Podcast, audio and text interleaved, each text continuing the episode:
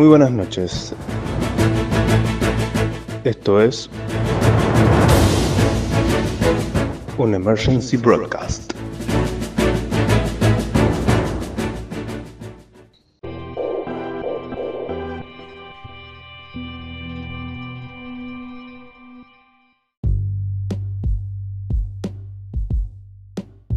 ¿Por qué los molesto hoy domingo? Sí, yo también estaba mirando en Netflix qué ver. No sé por qué, bueno, sí sé por qué, porque en Visorum estamos siempre siguiendo la información, entonces, nada. Estaba scrolleando mi Twitter. Tipo 7 empezó a verse cuestiones raras. El petróleo empezó a caerse. El S&P 500, es decir, la bolsa de Nueva York, cayéndose el Dow, cayéndose en los futuros, está por abrir. ¿Qué pasa? Cuestión. Se los advertimos ahora para que se vayan a dormir, no intranquilos, pero preparados para que mañana no los asuste la radio. Lunes negro. Porque en Japón ya es mañana, los mercados abren primero allá y empiezan a correrse para acá. Eh, vamos a sintetizar en pocos datos.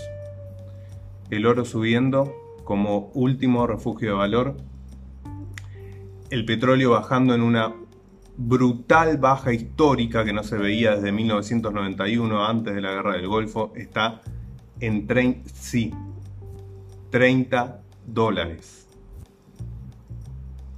El peso mexicano devaluándose a niveles del 94. Vamos a ver cómo sigue evolucionando esto, pero te digo, acá se están combinando varias cosas. Por un lado, eh, nos contaban varios analistas, se está dando en el marco de la cuestión esta del coronavirus, que sí le da un sustento real en cuanto a que hubo un corte en la cadena de comercialización mundial, con el parate de China, cuestión que se está superando, etc. Pero el mercado venía sobrecomprado. Se estaban tocando techos, se esperaba una corrección. Por lo tanto, se están combinando la corrección esperada, bastante brusca, con bajas al nivel del 2008 cuando hubo la crisis financiera. Por otro lado, ¿qué tenemos? Tenemos la cuestión de Medio Oriente y la OPEP. La OPEP siempre, históricamente, se ponía de acuerdo en el precio, se ponían de acuerdo, es decir, acordaban el nivel de producción y con ello regulaban si querían que el precio fuera para arriba o para abajo. ¿Qué está pasando? No hay acuerdo con el precio. Arabia Saudita decidió unilateralmente bajar el precio del barril y no bajar la producción. Rusia tampoco estaría acordando. Lo cual también nos hace sospechar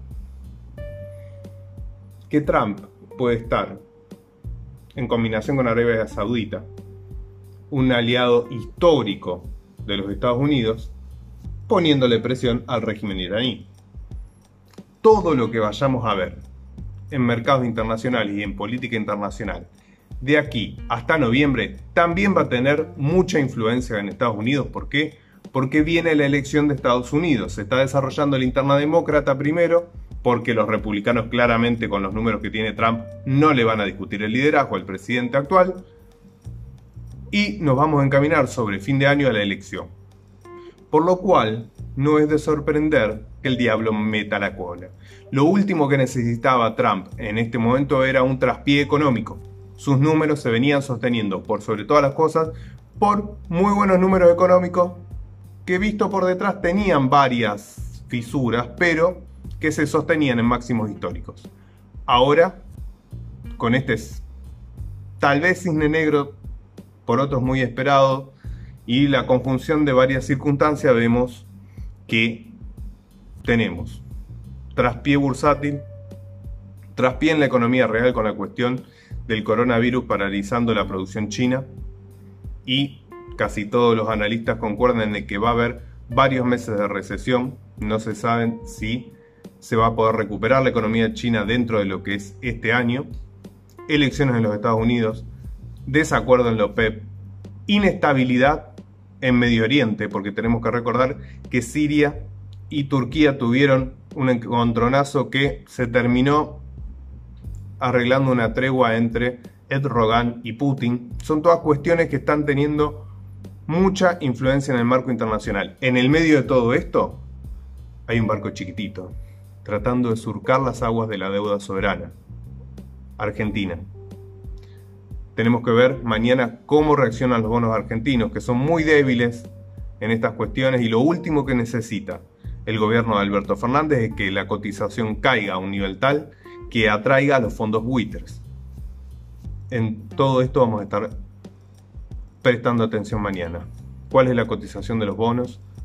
El riesgo país. ¿Qué pasa con la cotización del peso? Porque si toda Latinoamérica sigue el ritmo de México, Brasil va a seguir devaluando, un Brasil que venía devaluando ya un 15% en lo que va del año, y si sigue devaluando Brasil le va a poner mucha presión al peso, teniendo que la autoridad monetaria decidir si va a dejar al peso deslizarse o no, siendo que el peso, el congelamiento de tarifas y el congelamiento de nafta son hasta ahora los tres pilares que está utilizando el gobierno para tratar de frenar artificialmente, pero frenar de alguna manera para poder regular un poco las expectativas a la inflación.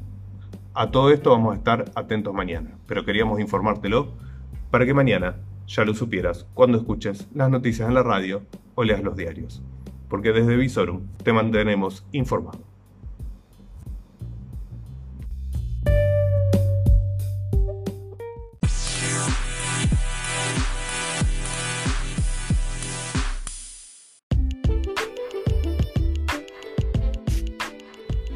Recuerden, Visorum también está en redes sociales. ¿Cómo nos pueden encontrar? Presten atención. En Facebook y en eh, YouTube mm, nosotros figuramos como Visorum. En Twitter y en Instagram es arroba. Y en Spotify es lo que no se dice. Ahí están. Estamos en todas las redes sociales junto a ustedes.